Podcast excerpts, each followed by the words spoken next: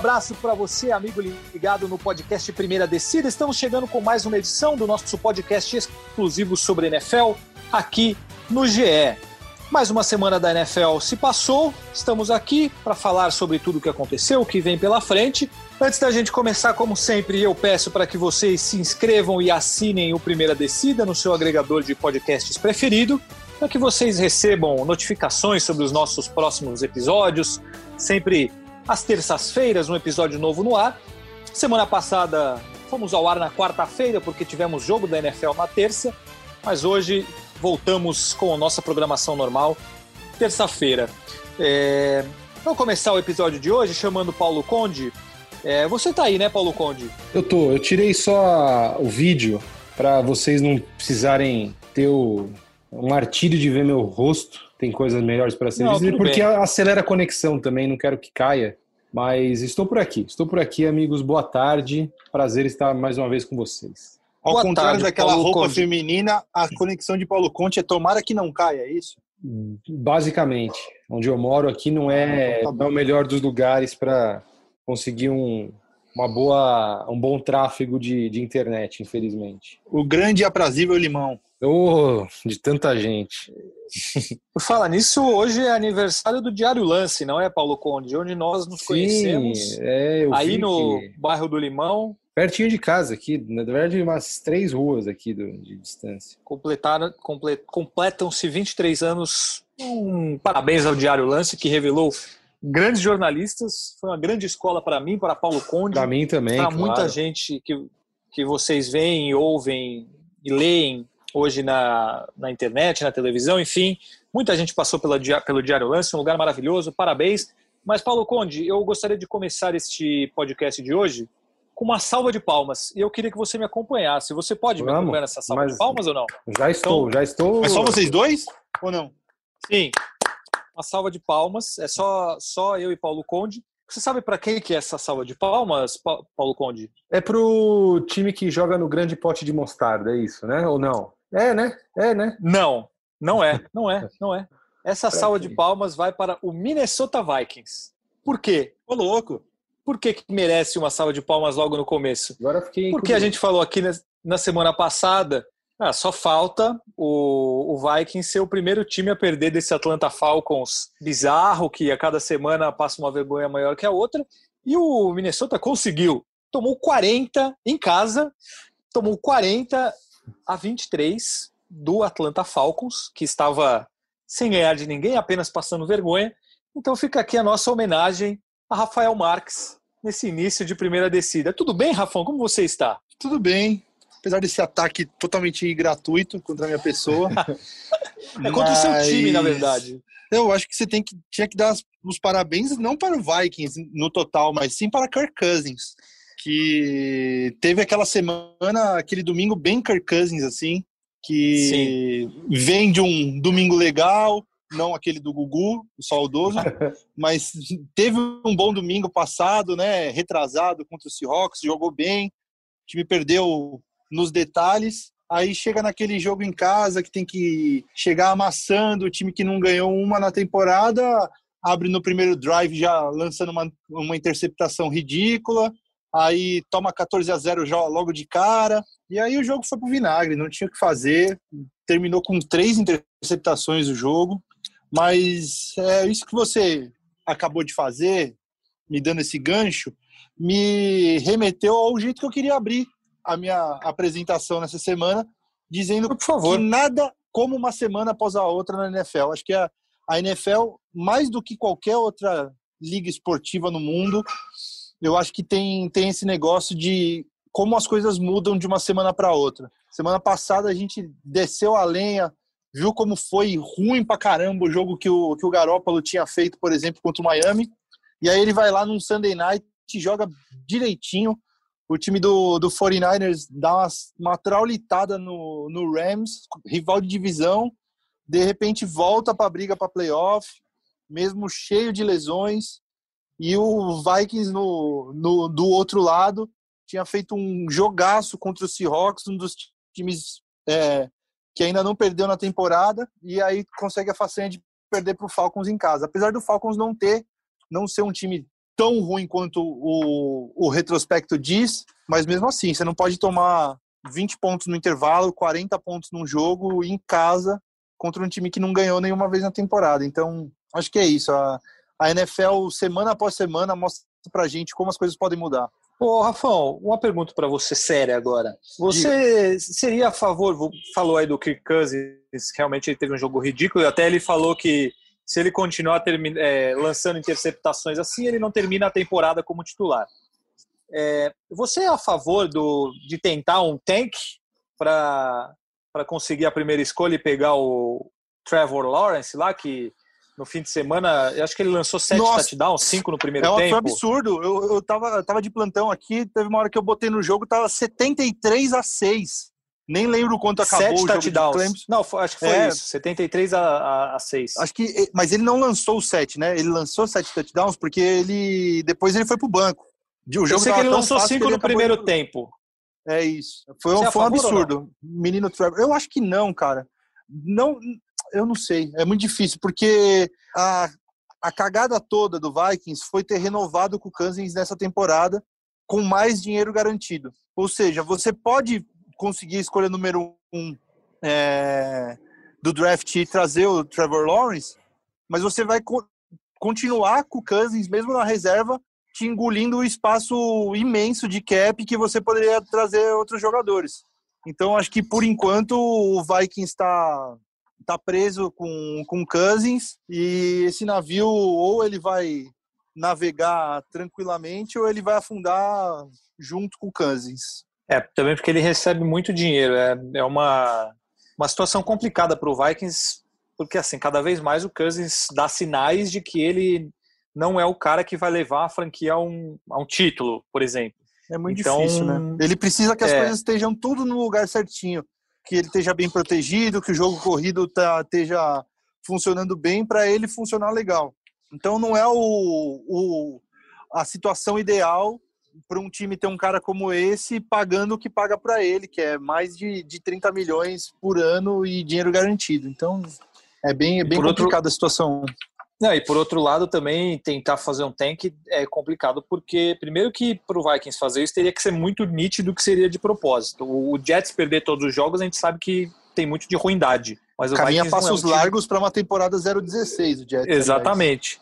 É, o Vikings não é um time para isso. Então, e também tem concorrência pesada, né? Porque Giants, Jets, Washington, esses três principalmente são times que, que brigam firme ali pela, pelo posto de pior time, mas acho que o Jets desponta com uma folga na frente. Mas enfim, é, eu comecei assim justamente porque realmente o, o Vikings perder do, do, Falcons, não que o Falcons seja péssimo, mas a gente brincou sobre isso no nosso bolão semana passada e aconteceu. O Vikings conseguiu perder do, do Atlanta Falcons, primeira vitória do, dos Falcons e coincidentemente depois da saída do Dan Quinn como técnico principal. Agora, Paulo Conde, você gostaria de aplaudir uma outra franquia, né? Que não era o meu intuito inicial, mas você falou aí, Pittsburgh Steelers cada vez mais próximo do título, acho que a gente pode falar assim, porque eu não tenho mais dúvidas. E, e aí eu vou te perguntar, depois desse 38 a 7, este passeio em cima do Cleveland Browns, Paulo Conde, o Pittsburgh Steelers é um candidato ao título da NFL? Não. Imagina, Steelers ganhar dos Browns. Steelers massacrar os Browns, não existe isso, não é jogo duro. Vai ser pau a pau o jogo. Ah, meninos, meninos.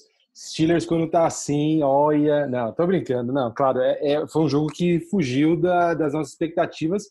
E até por isso eu fiquei mais empolgado com os Steelers. Eu tinha visto alguns jogos que a equipe não conseguiu ser tão dominante, nem perto do que foi no domingo. Os Steelers, assim, podia muito bem ter sido um shootout, assim. Os, os Browns fizeram aquele touchdown ali no fim do segundo quarto, mas poderia não ter feito nada que, assim, não seria um placar, não seria nada absurdo, porque a defesa dos Steelers, assim, engoliu o ataque dos Browns que vocês bem, bem pontuam que é muito poderoso, né? E isso me deixou bem é, impressionado, assim, né? Claro que já tem uma questão, né? O Devin Bush se machucou fora da temporada. É, as uma pena, hein? Uma pena, porque, enfim, é, são coisas que acontecem na temporada da NFL, mas o que o, o time dos Steelers está jogando é, é, é, algo impressionante mesmo. os dois wide receivers é, muito, muito eficazes ali. Desculpa, os dois wide receivers não. O Chase Claypool e o James Conner, né? É, um wide receiver, um running back muito efetivos, assim, impressionantemente. E fazia tempo, assim, que de verdade, assim, mesmo como torcedor, assim, até aquela temporada 2017 2018 que o time jogou muito bem e tal, eu não vi os Steelers jogarem com essa esse, esse equilíbrio aí, com essa com esse poderio defensivo.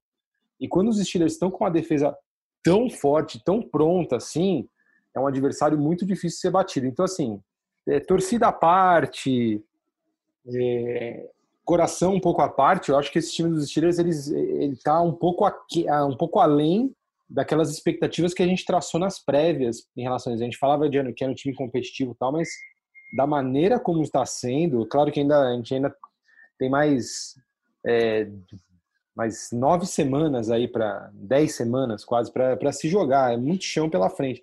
Mas eu fiquei, fiquei muito, muito impressionado com o desempenho desse time.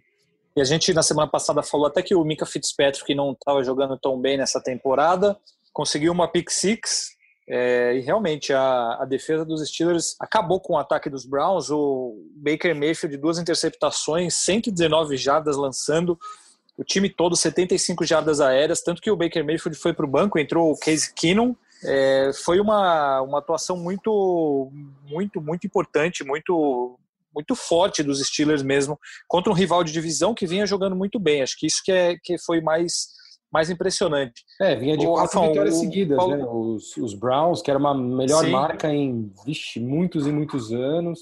O time, o time dos Browns estava jogando muito bem. E isso foi Sim. impressionou. E, e, e, só, só um, antes de a gente ir para o Rafa, só um último comentário.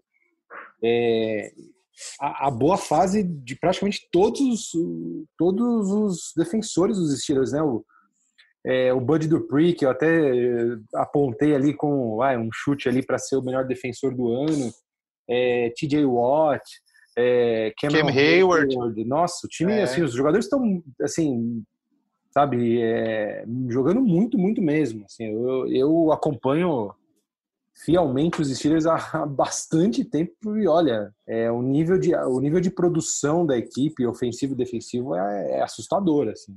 E você, Rafão, Paulo Conde não, não respondeu claramente a minha pergunta. Eu quero que você não fique no muro. Pittsburgh Steelers é time para brigar pelo título? Não, é não, sim. Cada, cada, a cada semana é, a gente tem que levar mais a sério esse time dos Steelers pelo que eles estão mostrando todos os jogos da temporada até agora, pelo menos com três sacks e uma interceptação. É, essa defesa é monstruosa. Uma pena, realmente, que nem o Paulo falou, perdeu o Devin Bush.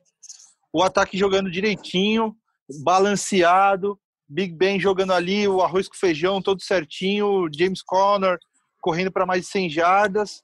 O Chase Claypool, que estão comparando muito com o Megatron, uhum. é, com o Calvin Johnson pela, pelo tipo físico dele e tal, e como o Chase Claypool é canadense, já estão chamando de Mapletron. Era esse, então... apelido, esse apelido que eu tava tentando lembrar dele. É, o Mapletron. E então, pô, mesmo sendo contra um grande freguês, né?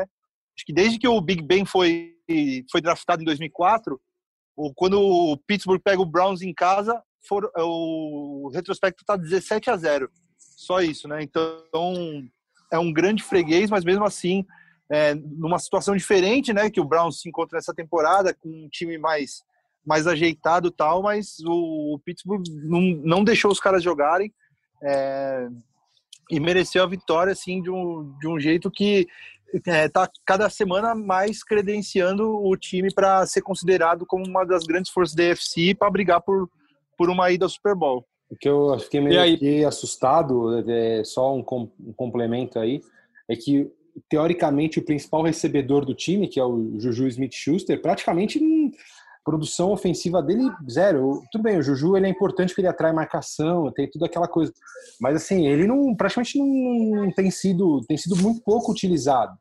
É óbvio que isso tem um pouco a ver com a questão de marcação em cima dele, né? Geralmente o, meu, né, o maior o principal defensor adversário vai tentar anular esse, esse wide receiver, no caso aqui que a gente está falando do Juju, mas é mesmo assim um time fazendo 38 pontos, né? É, me parece Parece bem promissor mesmo. Aí, e tivemos uma o... aparição de Mason Rudolph do jogo, né? Tava tão fácil que tivemos Mason Rudolph que... em campo. Ressuscitaram. Foi reencontrar o, reencontrar o Miles Garrett, um amigo dele, né? De... É verdade, né? É, rola o... até uma provocaçãozinha, né? O... Não, e o, o Paulo falou sobre a história do Juju, mas também o Pittsburgh Steelers correu muito mais com a bola do que lançou, né? Foram só 23 passes, é, do Big Ben foram 22, o Rudolph deu um passe, ele recebeu dois passes só para seis jardas. Fundamental mesmo para a vitória foi o jogo corrido, foram três touchdowns corridos, um do Claypool de novo, inclusive, e 129 jardas, que também é uma maneira de você queimar relógio, manter a defesa cansada, o ataque do outro time fora de campo. Enfim, eu acho também que é um time que está se mostrando cada vez mais forte, mais preparado, principalmente pela defesa. A gente sempre falou aqui que a defesa era muito forte, mas que, que o ataque ainda tinha alguns poréns, mas sempre citando que o Eric Abrams seria uma, um tight importantíssimo para o jeito que o Big Ben gosta de jogar, mas que precisava ter um nome a mais como wide receiver. E, e o Claypool talvez seja essa é, é aquilo que faltava para esse ataque ser poderoso, um ataque que, que tem profundidade jogadas, agora, né? que tem muita profundidade. profundidade. Né? É, Big Ben tem agora para quem lançar depois da saída do Antonio Brown tinha ficado meio um vazio ali. Agora ele tem para quem lançar longo assim, né? Então, pô, as expectativas são ótimas. Sim, acho que o Pittsburgh caminha para uma temporada bem interessante. O, tem uma questão aí um... que é a... Fala, Rafão. Não, e vai ter um jogaço, aço, aço nessa próxima semana, né? Dos dois invictos da AFC contra o Tennessee Titans, né? Então, eu ia entrar justamente no, nesse duelo com o Tennessee, só citar antes que eu acho que a divisão é um problema, entre aspas, para os Steelers, porque talvez seja uma das divisões mais fortes da NFL, com Baltimore, Ravens, Steelers e Cleveland Browns. Os três têm potencial para brigarem pela liderança da divisão até o fim da, da temporada. Os Browns um pouco menos, mas acho que não dá para descartar. Mas os, e o Bengals ali, o, Ravens, o Bengals, apesar de. É. Os Ravens e o Bengals Tá, tá mesmo. Então, concordo, eu, eu, achei que eles estão dando umas peidadas na farofa aí. É, isso é preocupante. Eles quase, quase é. jogaram fora a vitória contra os Eagles, né? Quase, quase. Pediram para perder. Às vezes é um tirar um, o pé mais do que, do que deveria, né? Porque o jogo tava muito ganho, né? Até tava. certo momento. Eu vou até ver aqui, mas assim, acho que até o terceiro quarto o Philadelphia não tinha marcado ponto ainda. É isso aí, ó. Então, tiraram o pé, mas tiraram o pé de um jeito bem perigoso.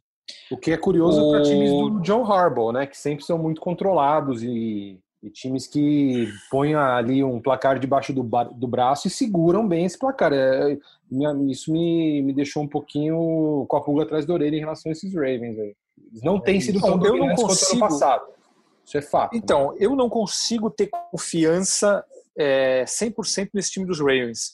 Eu não sei se é por causa do Lamar Jackson, é, eu não sei se isso se acentuou com a paulada que eles tomaram do Kansas City Chiefs, mas assim, eu, assim, para mim não é um time com cara de campeão. É assim, ó, esse time vai brigar pelo título, vai ser campeão. Eu não consigo ver. Eu não sei se vocês têm essa mesma impressão que eu, mas para mim não, não, não me bate essa coisa de vai ser campeão. É mais ou menos como eu tenho com relação é, diferente. O Seahawks na outra conferência, eu acho que, que sim, talvez por causa do Russell Wilson. Mas o, o Green Bay Packers eu não vejo como, como um, um, time que vai, que vai ser campeão. Não, eu não sei se vocês têm isso com o Baltimore vê, né? também.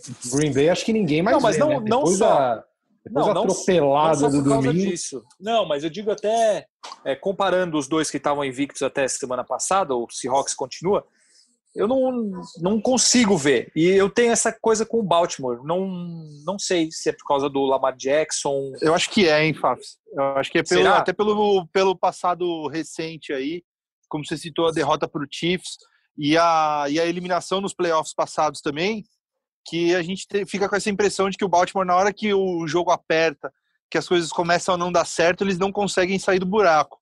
E Sim. que eles, eles, eles, mais uma vez, é, eles estavam com o jogo ganho, eles, é um time que só sabe, praticamente só sabe jogar quando está na frente. Então, quando começa mal, quando as coisas começam a dar errado, o time entra num buraco ali meio perigoso. Então, acho que é por isso que a gente tem essa impressão. E tem uma outra, acho que você me lembrou de uma história, pode até confirmar. O Lamar Jackson nunca teve uma virada na carreira, né? É, então, acho que Vocês não. Eu tinha notado numa semana, é. nessas semanas recentes aí. Posso até dar uma procurada, mas eu acho que não mesmo. Então, ele, ele nunca teve uma virada na carreira. Então, claro, ele tem mérito de estar sempre na frente do placar? Tem. Mas ele precisa virar jogos e ganhar jogos grandes. E acho que por isso que, que a gente tem sempre esse pé atrás com relação ao Baltimore Ravens. O... Rafael, você falou do jogo da semana que vem. Inclusive, só para completar esse assunto dos Steelers, o grande, acho que o grande ponto, tanto para os Steelers como para ver esse Baltimore qual que vai ser, são os dois confrontos com os Steelers, né? Esse, esse clássico de divisão, rivalidade, e os dois times brigando pela liderança tanto da divisão como da conferência. Na semana 8, não na próxima, na outra, já tem um duelo entre os dois times, então acho que esses dois jogos, Baltimore e Pittsburgh, vão ser fundamentais para situar exatamente as duas, as duas equipes né, nessa temporada. É, o verdade. Rafael, você falou de Pittsburgh Steelers na próxima semana, que pega o Tennessee Titans. É outro time invicto, que vem fazendo uma temporada excelente. O Ryan Tannehill está jogando muito. O Derrick Henry, o que esse cara corre é um, é um negócio maluco. Eu até vou abrir aqui para passar, mas ele teve mais de 200 O que corre jardas. e o que recebe. Ele teve Não. 264 jardas de scrimmage no último jogo, que ele só ele teve mais jardas na, na semana do que o Jets, do que o Bears, do que o Giants, do que os Browns e do que os Packers. Sozinho, o Derrick Henry teve mais jardas num, num jogo do que cinco times na, na, na semana. Não, é impressionante o, o que esse cara joga. Mas outro 40 pontos ia... no meu time de fantasy, 40 pontos.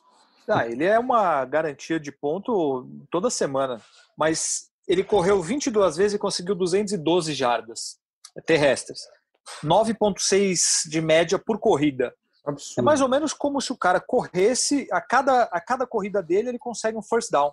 E não é que ele conseguiu isso em 3, 4 corridas. Ele conseguiu isso em 22 corridas.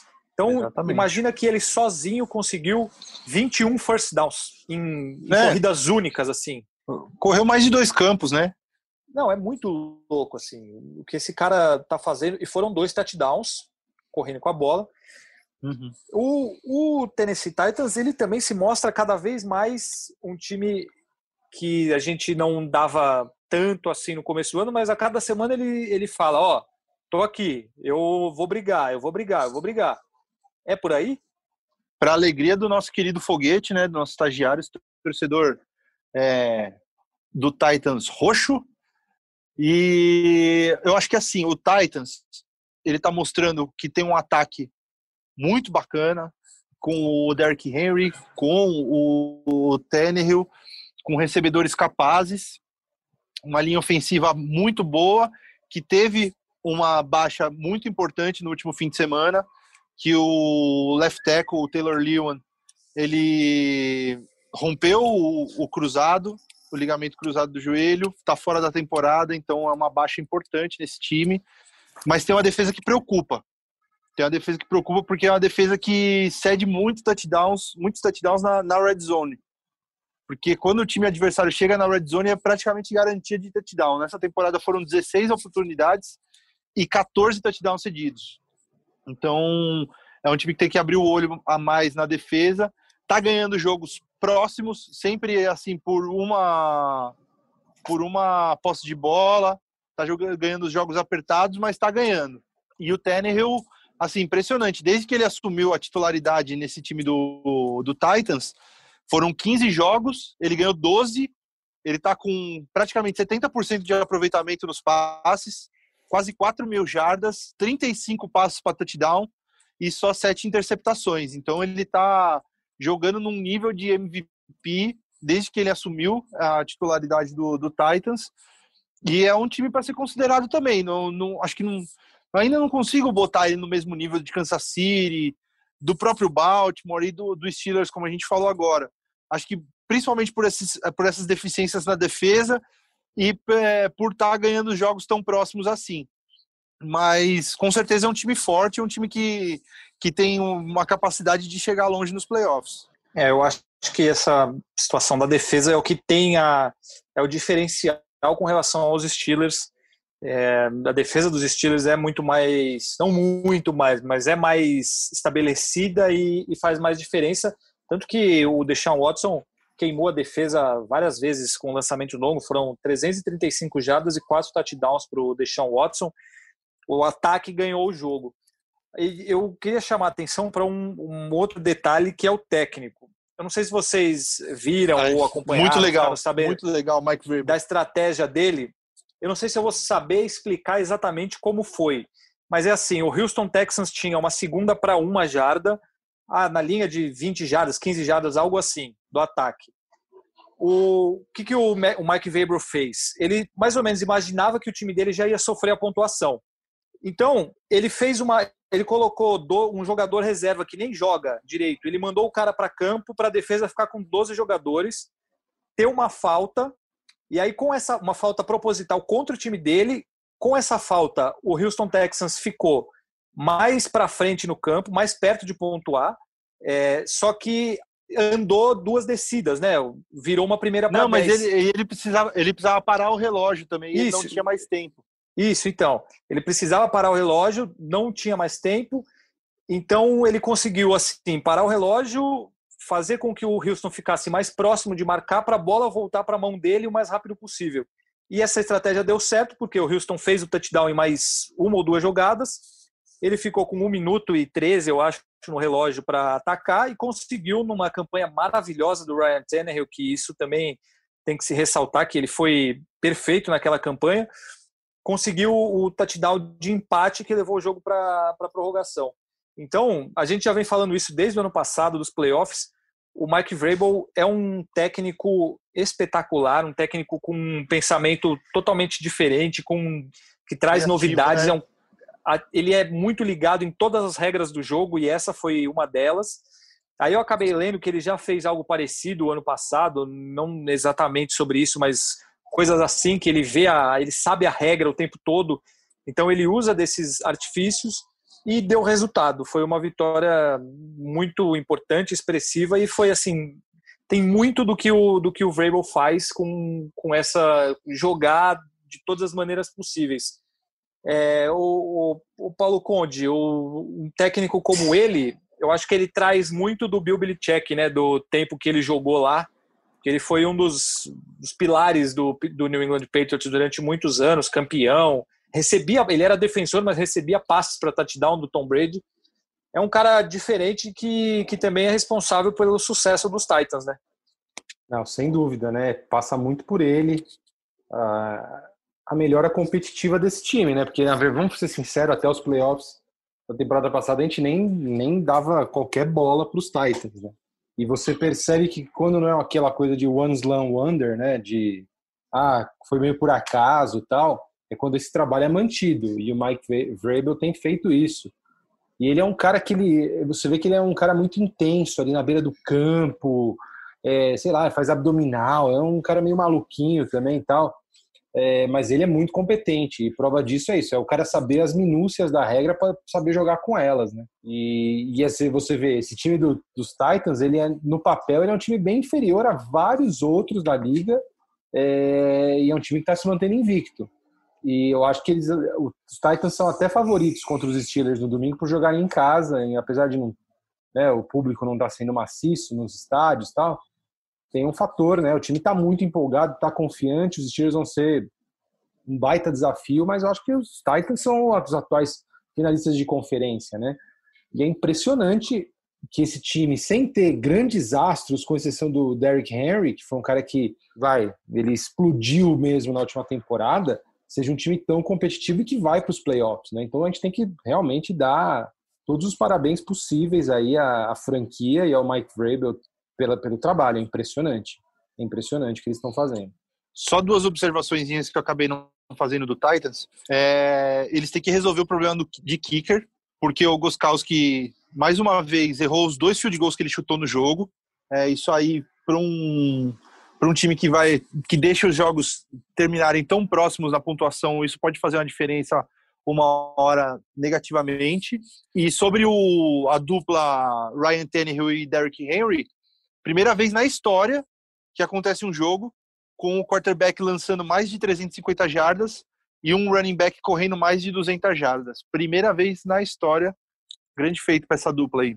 É uma dupla que vem tendo muito sucesso desde os playoffs do ano passado. Realmente é impressionante o, o Derrick Henry, ele recebe passe também, mas correndo, o cara é imparável praticamente. Ele é um, parece um trem desgovernado. E o Ryan Tannehill, por incrível que pareça, virou isso aí que virou. O cara que, que chegou a ser reserva no Miami, virou reserva no Tennessee Titans, entrou no lugar do Marcos Mariota e de repente ele se tornou esse, esse cara fantástico aí que a gente está vendo nas últimas semanas, desde o do ano passado, né, nos playoffs, que ele está jogando muito. Muito bem, passamos bem por Pittsburgh Steelers e Tennessee Titans. O Paulo Conde, você assistiu ao jogo entre Tampa Bay Buccaneers e Green Bay Packers no fim de semana? Não, porque na verdade não teve jogo, né?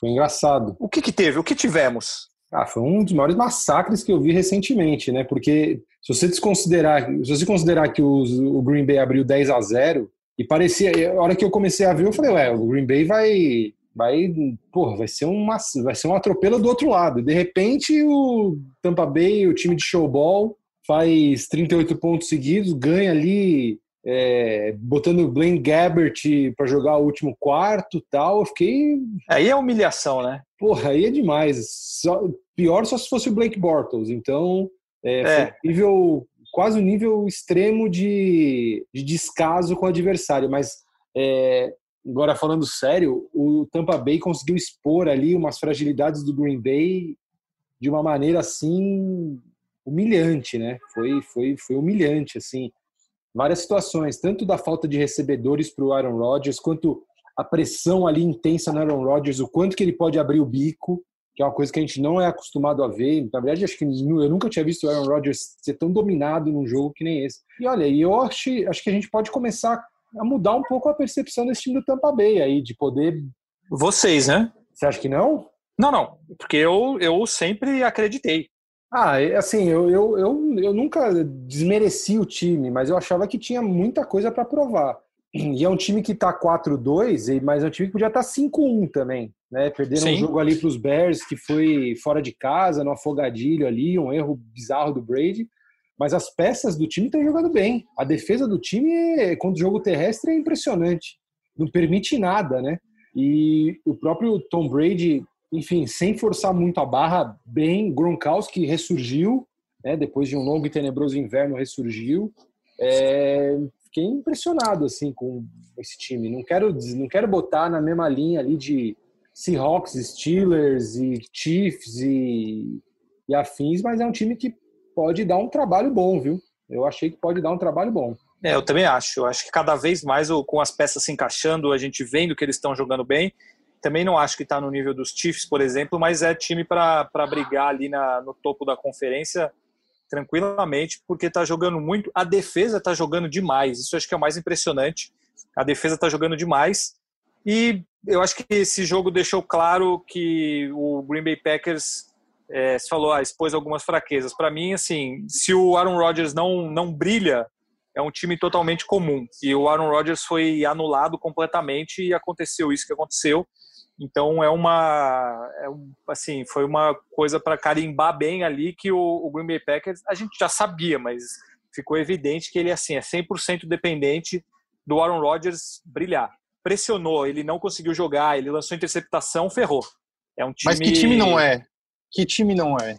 A gente acabou de falar do Tennessee Titans, por exemplo, que se o Tannehill não, não, não jogar bem, o Derrick Henry corre 200 jardas e, e ele pode ah, ganhar mas depende, jogos. né? Que os, os dois estão jogando bem agora, né, o Fafs? E o, o Tannehill tá jogando bem desde que ele, que ele chegou. Então é um time que tá funcionando bem em dupla.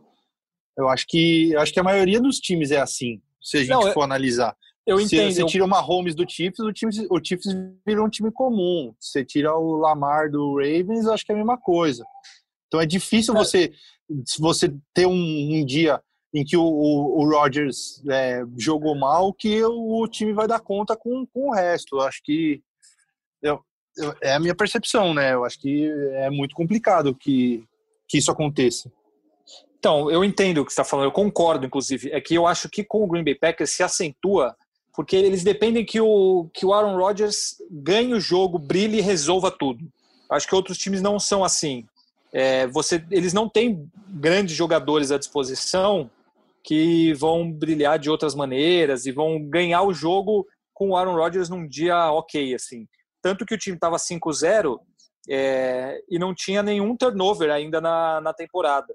Então, no primeiro uhum. jogo que, que perdeu a bola, que entregou a bola, o, o Green Bay foi muito mal. Eu acho gosto do jogo corrido, acho o, o Jones e o, o Jamal Williams, Williams é, Jamal Williams é. dois bons corredores, acho que ajudam muito, mas eu acho que ali é uma questão mais, mais acentuada nesse sentido do, do Green Bay Packers, que é um time 100% dependente do, do Aaron Rodgers.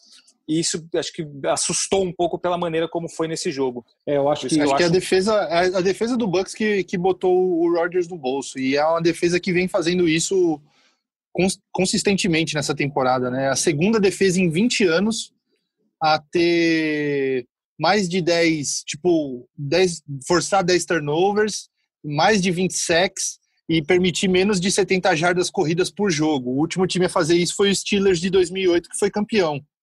Então a gente está vendo uma defesa que está jogando em altíssimo, íssimo, nível.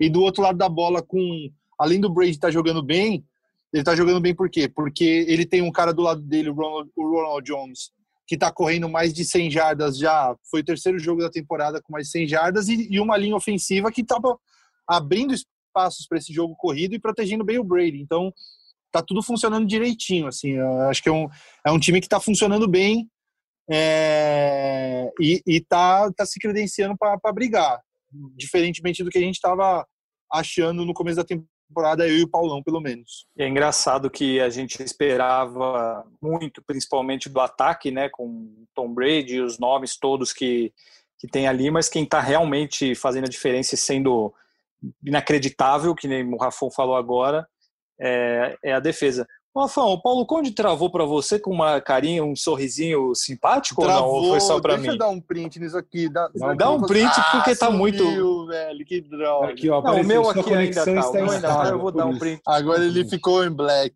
Ah, não, não. poxa vida. Não, calma, calma que eu vou conseguir aqui. Peraí. Aí, print dado, porque ele tá muito bonitinho essa carinha de Paulo Conde.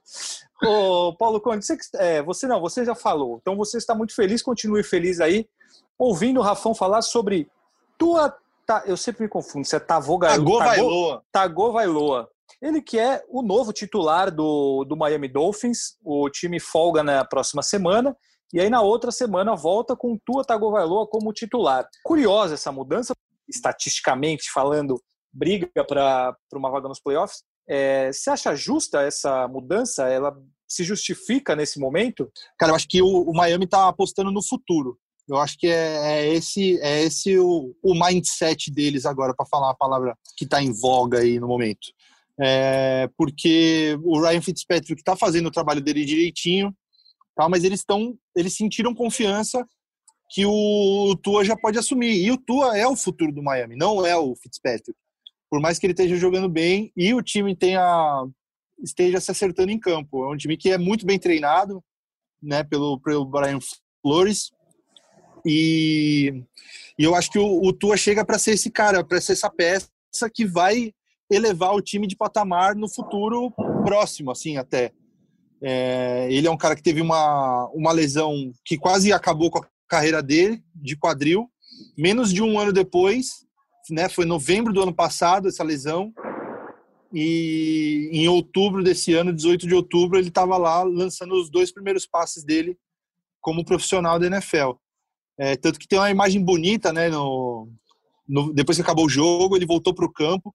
Tem uma foto, uma imagem bem bonitona dele sentado na linha de, de 15 jardas ali do, do campo do Miami. E ele sentou lá para ligar para os pais dele, para fazer um FaceTime com os pais dele, para para contar como foi o jogo, para agradecer e, e para dividir com eles esse momento, porque eles não puderam estar tá lá também, né? Então, eu acho que o Miami aposta na, no cara que tem mais potencial, no cara que vai poder levar esse time para voos mais altos, por mais que esteja jogando direitinho agora. E com a derrota do Patriots nessa semana, né, a gente está com uma cena que a gente não costuma ver muito, olhar para a classificação da, da AFC East e ver o Patriots em terceiro lugar, né? atrás de, de Bills e atrás de, de Dolphins. Acho que desde 2002 que o time estava com mais derrotas do que vitórias na quinta semana. Algo, algo assim. Acho que é exatamente isso. É realmente. O Patriots. É, é, tem toda a questão de Covid. O Patriots, isso. Drew é, Locke foi o quarterback mas foi até uma derrota inesperada. É, Drew Locke foi o quarterback mais novo ao ganhar de, de, do, do Bill Belichick no Gillette Stadium com 23 anos e 348 dias. Voltou Acho que essa temporada né? vai... esse, esse time do Broncos, de repente, pode brigar por algum negocinho aí, com os caras começando a voltar. Bradley Chubb tá um monstro na defesa. Era um time que a gente estava esperançoso no começo da temporada. De repente, dá para dá dar uma brigada ali. Vai que eles conseguem chegar ainda, brigar, beliscar uma vaguinha de playoff. Eu só queria dar um rápido pitaco sobre a história do Tua. Eu acho que é um, um pouco arriscada essa troca, porque ele está num momento bom e o Fitzpatrick está tá jogando bem. Você corre o risco de o time piorar e aí dar uma queimada no, no garoto. Então eu, com o time nessa situação, 3 e 3, brigando ali em cima, eu ainda esperaria um pouco para fazer essa troca, mas é o para mim é o, também é o futuro da franquia, então mais cedo ou mais tarde ele vai entrar. Eu só arriscaria em um, um outro momento. Vai ter, ó, é, Fábio, vai ter um desafio bem grande no próximo, no próximo jogo que ele for para campo, quando, quando voltar na semana 8, que vai ser o Rams. Só, só Aaron Donald que vai estar do outro lado para tentar pegar a cabeça dele. Pois é, estreia do cara como titular, aquela expectativa em cima, ele vai pegar provavelmente o melhor defensor da NFL tentando jantá-lo a todo momento. Vai ser um teste de fogo. Às vezes ele pode se sair bem desde o começo, aí já vira aquele, aquele hype em cima dele. É, antes da gente passar para o nosso bolão, eu só queria passar rapidamente aqui, só citar que quão ridículo é a NFC este, né? É, Dallas Cowboys, Philadelphia Eagles, New York Giants e o Washington Football Team, juntos, juntos, tá? Isso, juntos. Juntos, eles têm cinco vitórias na temporada. Isso é o mesmo número de vitórias que tem o Seahawks, que tem o Chicago Bears, que tem o Pittsburgh Steelers, o Tennessee Titans e o Kansas City Chiefs. É uma divisão horrenda, é um negócio bizarro que está acontecendo. O Dallas Cowboys passou vergonha em casa contra o, o Arizona Cardinals. A gente falou aqui semana passada que o Andy Dalton ah, era uma chance para ele, podia se reerguer, não sei o quê pelo menos a primeira amostra foi um negócio tenebroso, foi uma atuação é, péssima não. dele. É, sim, já chega, pô, teve a chance e já não vai dar mais, porque olha, foi muito ruim. E assim, na quinta-feira, a gente tem Philadelphia Eagles e New York Giants. Se os Giants ganham, eles assumem a liderança da divisão com duas vitórias e cinco derrotas. É, é ridículo. É, assim, ter uma divisão dessa com tanto time bom ficando fora dos playoffs, muito provavelmente a gente vai ter um, um time nos playoffs com campanha negativa, seria o campeão dessa divisão, porque, olha, nenhum desses quatro times me, me aparenta condições de que vá conseguir um número expressivo de vitórias, e entre eles eu acho que eles vão revezar vitórias ali, então, enfim, é muito ruim, a situação é muito feia, se alguém quiser comentar alguma coisa sobre essa divisão ridícula, fiquem à vontade. Se não, a gente passa para o bolão. Não, acho que podemos ir até porque o primeiro, nosso primeiro comentário no bolão vai ser sobre dois times dessa saborosa divisão. Então a gente já pula para lá. Não, realmente saborosíssimo. A hora que eu vejo um jogo entre times dessa divisão, me dá aquela empolgação de, de assistir o jogo que, que impressiona. Pô, Conde, está chovendo muito aí no bairro do Limão? Tá, o, virou, virou noite aqui, agora a chuva, chuva tá, não tá mole não, mas é bom, não vamos reclamar, né? Tava, ó, ó, ó as descargas elétricas aí. Tro... Foi. Mas tá bom, né? Precisamos de chuva nesse, nesse país aí, apagar incêndios, melhorar o ar, não vou reclamar não, deixa chover. Pois é, aqui pela Moca também virou noite, temos um um dia que virou noite, tudo escuro, trovões, raios, mas a chuva ainda não chegou. Bom, como o Paulo Conde antecipou, a gente vai passar para o bolão. Vamos começar por Philadelphia Eagles e New York Giants, mas antes, Rafão fará aquela sempre passará aquela, aquele panorama geral de como estamos nessa temporada, qual é a classificação do bolão nesse momento e da semana passada também. É, então. Eu tava pau a pau com você até os jogos da, das cinco começarem aqui. Nos jogos das duas a gente empatou, o Paulão tava mal também, mas depois do jogo do Green Bay para frente ali, eu errei todos os jogos praticamente. E aí você abriu. Então você ganhou a semana com 10 acertos e eu e o Paulão viemos em segundo, empatados com 7. E aí você abriu 5 na liderança. 5 na liderança. Tá com 62 no total. Eu tô com 5-7 e o Paulão com 5-4. Visionário, hein? Eu acho que eu votei nos Giants. Eu lembro de ter votado nos Giants porque eu achei que o time tinha tido um papel decente eu e você voltamos. anterior. É. Pois é, eu, eu, tive bons, bons chutes nessa semana. O Mas que você lá. acertou vamos sozinho foi Arizona. Arizona e Dallas. É, vocês acreditaram em Andy Dalton, eu preferi não cometer este erro. É, vamos lá, vamos começar próxima semana. Bom, como já falamos, o clássico de divisão: New York Giants e Philadelphia Eagles. Rafão. Ah, vou de Filadélfia, né? Olha que é duro, mas eu vou de Filadélfia também. Você, Paulo? Também, também. Vou de Eagles. Jogos de domingo, 14 horas, abrindo por, pelo, por esse belo jogo que tem Pittsburgh Steelers e Tennessee Titans. Ah, vamos de Steelers, né? Acho que por tudo que falamos aqui, Steelers. E vocês? Eu vou de Titans. Eu vou de Titans. É, ó, falamos junto ainda. Você vai votar nos Titans, Paulo Conde? Ah, preciso, vamos, preciso pregar pela razoabilidade, né? Ih, maluco. Comunidade Não. vai ficar pistola com você, hein? Ué, mas ué, eu preciso do seu, ser isento aqui, né? Torço, mas preciso Muito bem. Isento. Então tá bom. Então, então esse aí eu também tenho chance de ganhar sozinho. Também. Ou de me ferrar sozinho. É, Atlanta Falcons e Detroit Lions. Paulo Conde, você abre. Ah, eu acho que os Falcons, depois de demitirem o Dan Quinn, eles vão dar uma, uma reanimada aí. Eu vou de Falcons. Eu, eu também. também. vou de Falcons. Todos de Falcons. O Lions não inspira nenhuma confiança. Uh, Cleveland Browns e Cincinnati Bengals. Alguém vai apostar nos Bengals? Eu não, não vou de Cleveland. Vou no, nos Browns também. Se recuperam. Belo trovão, mas aí mais uma vez no bairro do Não, tá, tá. Se prepara, se prepara que na Moca chega já já aí. Não é tão longe. O negócio tá feio por aqui também. Tem que ver para que lado vai, né? Você é. tá no Limão aí, tá em lados opostos da cidade. Tem que ver para onde vai essa nuvem. Se vai para Moca então, ou se tá, vai aqui para Tá clareando, tá clareando para cá e tá escurecendo no sentido da, da Pompeia, Zona Oeste. Então, então tá deve andar para a Zona então, Oeste. Chega na Globo. Ah, não sei não. Bom. O... Não, porque aqui já está tudo escuro, trovão também, tá? Aqui já está feia a situação. Mas vamos lá. New Orleans Saints e Carolina Panthers. Esse é um jogo interessante para o Panthers aprontar, hein? Mas eu então, vou de Saints. O Panthers deveria ter apontado no fim de semana passado, mas perdeu pro Bears, né? Eu vou de New Orleans também. Ah, eu vou de Panthers, vai. Porque esse time do New Orleans eu acho que já deu uma. Já fez água esse time aí apanhar uns tá, jogos tá, e tal, não, não, tá, não tá precisando de muito. Então talvez que seja esse. E eu preciso me recuperar nesse bolão também, tô muito atrás, tá louco. Uh, bom, Buffalo Bills e New York Jets acho que não tem muita discussão, né? Uhum. Não.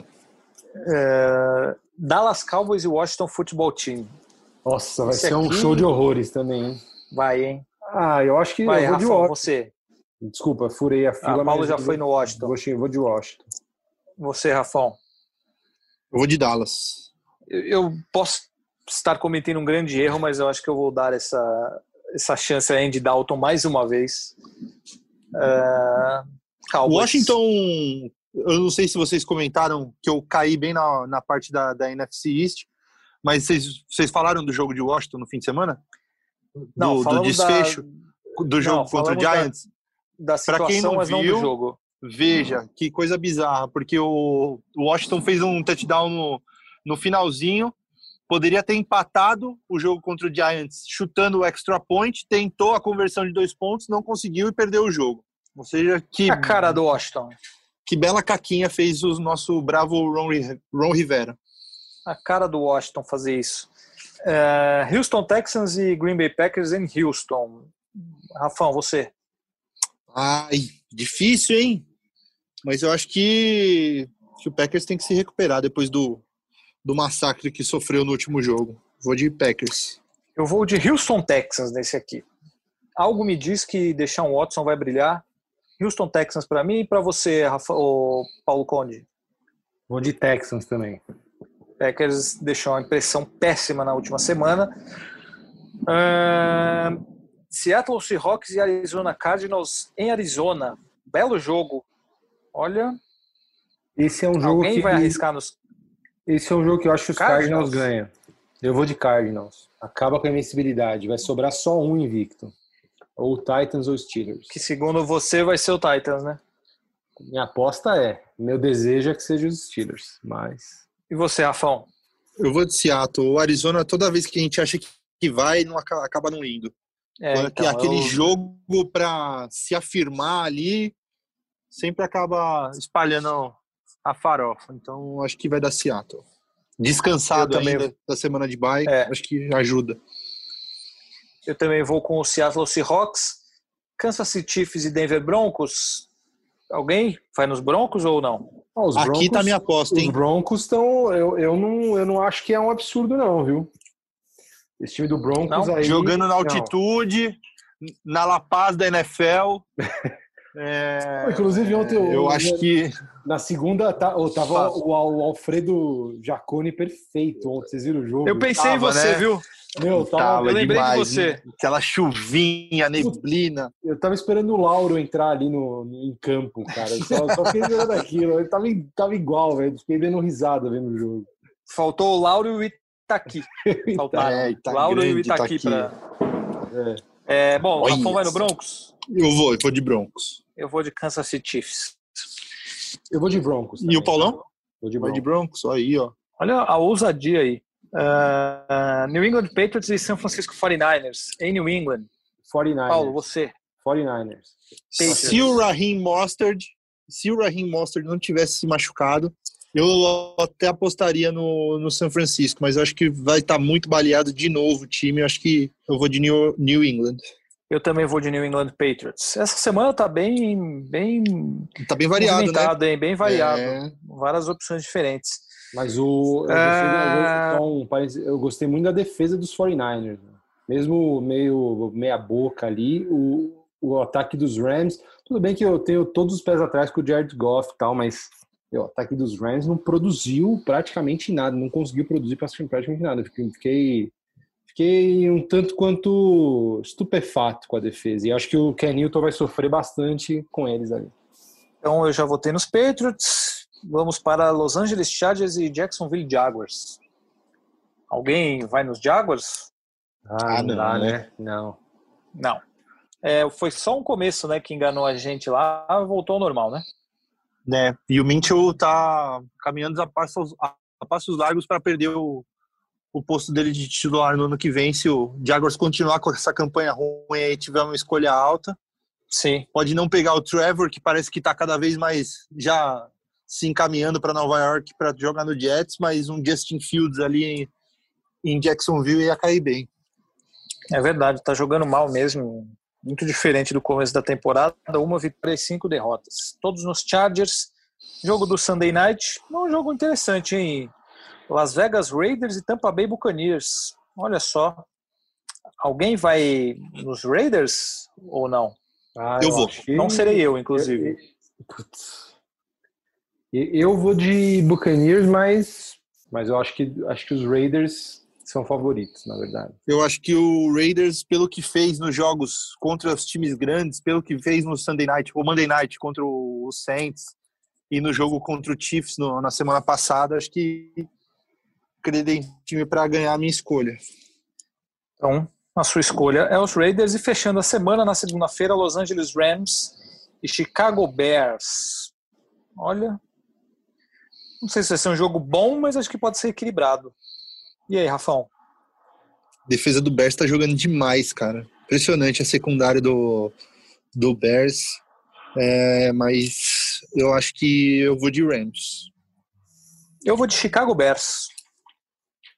Cairo Santos, inclusive, chutou o field goal mais, mais longo da carreira dele nesse fim de semana, 55 jardas. Cada vez mais estabelecido em Chicago Cairo Santos. Muito legal a participação dele esse ano. Seu voto, Paulo Conde? Eu vou de Rams também. Que nem o Rafa. Rams também. É, muito, muito, bem, fechando nosso bolão então. Só lembrando Rafão, que os times que estão de bye nessa, nessa semana, só lembrando os times de bye: Colts, Miami Dolphins, Minnesota Vikings e Baltimore Ravens. Para deixar a informação Bem, completa. O, um palpite extra para você, Rafão, que acho que está mais por dentro, mas Paulo Conde, se quiser palpitar. Los Angeles Dodgers ou Tampa Bay Rays? Começa hoje a World Series. Hoje, terça, ah, no acho, caso. Acho que do jeito que o Dodgers ganhou a série final da, da NLCS, eu acho que e pelo elenco que tem, eu acho que eu apostaria mais no Dodgers. E você, Paulo Conde, tem conhecimento para falar sobre ou não? Não, eu, tava, eu, vi, eu vi esses últimos jogos aí, eu não sei dizer comparativamente, mas eu achei que essa virada dos, dos Dodgers sobre os Braves vão dar um. Aí, ó, olha a sonoplastia aí. Nossa! Nossa. Vão... Aliás, que cidade desgraçada para esportes que é Atlanta, né, velho? Nossa, Impressionante para tomar virada assim desse jeito. Com os Falcons, com os Braves, caramba! Os Hawks, e Minnesota é uma cidade né? que. Os Hawks nem chegam. Nem chega também, é. Acho que Minnesota também entra nessa aí, mas impressionante. E um dado curioso, né? Quem ganhar dos dois vai desempatar de cidade mais, mais su de sucesso no, nas Major Leagues, né? Porque o Lakers ganhou a NBA, o Lightning ganhou a NHL. Então, quem ganhar aí dá uma desempatada nesse, nesse placar. Não, mas e o. É que eu acho que Tampa. Eu baixei o volume aqui sem querer, eu preciso. Eu conseguir me comunicar. Aí, agora eu voltei. Tampa, eu acho que tem mais chances de conseguir fazer a, a tríplice coroa, digamos assim, né? Porque uh, não pois vejo é, Los Angeles também. Mas o Tampa Bay é um time que tem alguma possibilidade de conquistar a NFL, seria interessante uma cidade como Tampa ganhando três, três títulos né? Nossa, de longe. E se, e se fizesse isso, faria jogando em casa, né? Faria jogando exatamente. em casa, exatamente. É, tá longe de ser um centro é, grande de esportes e conseguir três títulos assim, de conseguir dois já seria um grande feito, né? É, mas vai ser interessante ver essa World Series eu sou um torcedor do Tampa Bay Rays, por incrível que pareça. Sou um torcedor e acompanho o Tampa Bay Rays há muito tempo. É, inclusive, até uma coisa que eu falo para os nossos ouvintes: se vocês tiverem a oportunidade de ir a jogos, de ir a jogos de esportes americanos quando vocês estiverem nos Estados Unidos, se esforcem e façam isso, porque é uma coisa muito legal. Esse meu, meu minha paixão pelo Tampa Bay Rays começou justamente porque eu fui num jogo do Tampa Bay Rays em 2010. Eu era torcedor do Yankees e eu assisti, fui num jogo justamente Yankees e Rays, mas é, foi a sensação que eu tive de a, entrar num estádio pela primeira vez. Foi o primeiro jogo de esporte americano que eu vi no estádio em loco. Então, a sensação de, de ver aquele campo, de entrar no estádio, parecia uma criança em um parque de diversão pela primeira vez. Comprei bolinha, comprei camiseta, comprei blusa, enfim. Então, por isso que eu virei um torcedor do Tampa Bay Rays e por isso que eu acho que vai ser Tampa Bay Rays o campeão da, da Major League Baseball. Mas é, realmente vale muito a pena quem tiver a oportunidade de, seja beisebol, futebol americano, basquete, de acompanhar um jogo em loco, façam isso porque é uma experiência única e muito valiosa para quem gosta de esportes americanos. É, isso tudo posto, essa bela passagem sobre a Major League Baseball, vou me despedir dos meus companheiros aqui. Rafão, aquele abraço, obrigado pela sua presença e até a próxima semana. Valeu, amigos. Foi demais, hein? Como sempre. Ansioso para voltar na próxima semana com mais NFL. Até lá. Paulo Conde, você que está aí no meio do dilúvio, se você encontrar Moisés, se encontrar Noé com a arca. pulo na arca. Você, por favor, mande um abraço para ele. é, pule na arca também. Fica aqui o meu cordial abraço a você. abraço, amigos. Espero que, eu, que meu, meu bairro resista bravamente a essa chuva.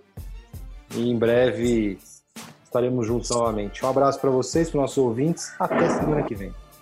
Eita, começou aqui na TV também, hein? Eita, é, aqui tivemos um belo, um belo trovão por aqui também. Então, é com esta sonoplastia, essa trilha sonora de chuva, este, esses trovões ao fundo, que eu me despeço de vocês, ouvintes queridos. Obrigado por acompanharem mais essa edição do podcast Primeira Descida.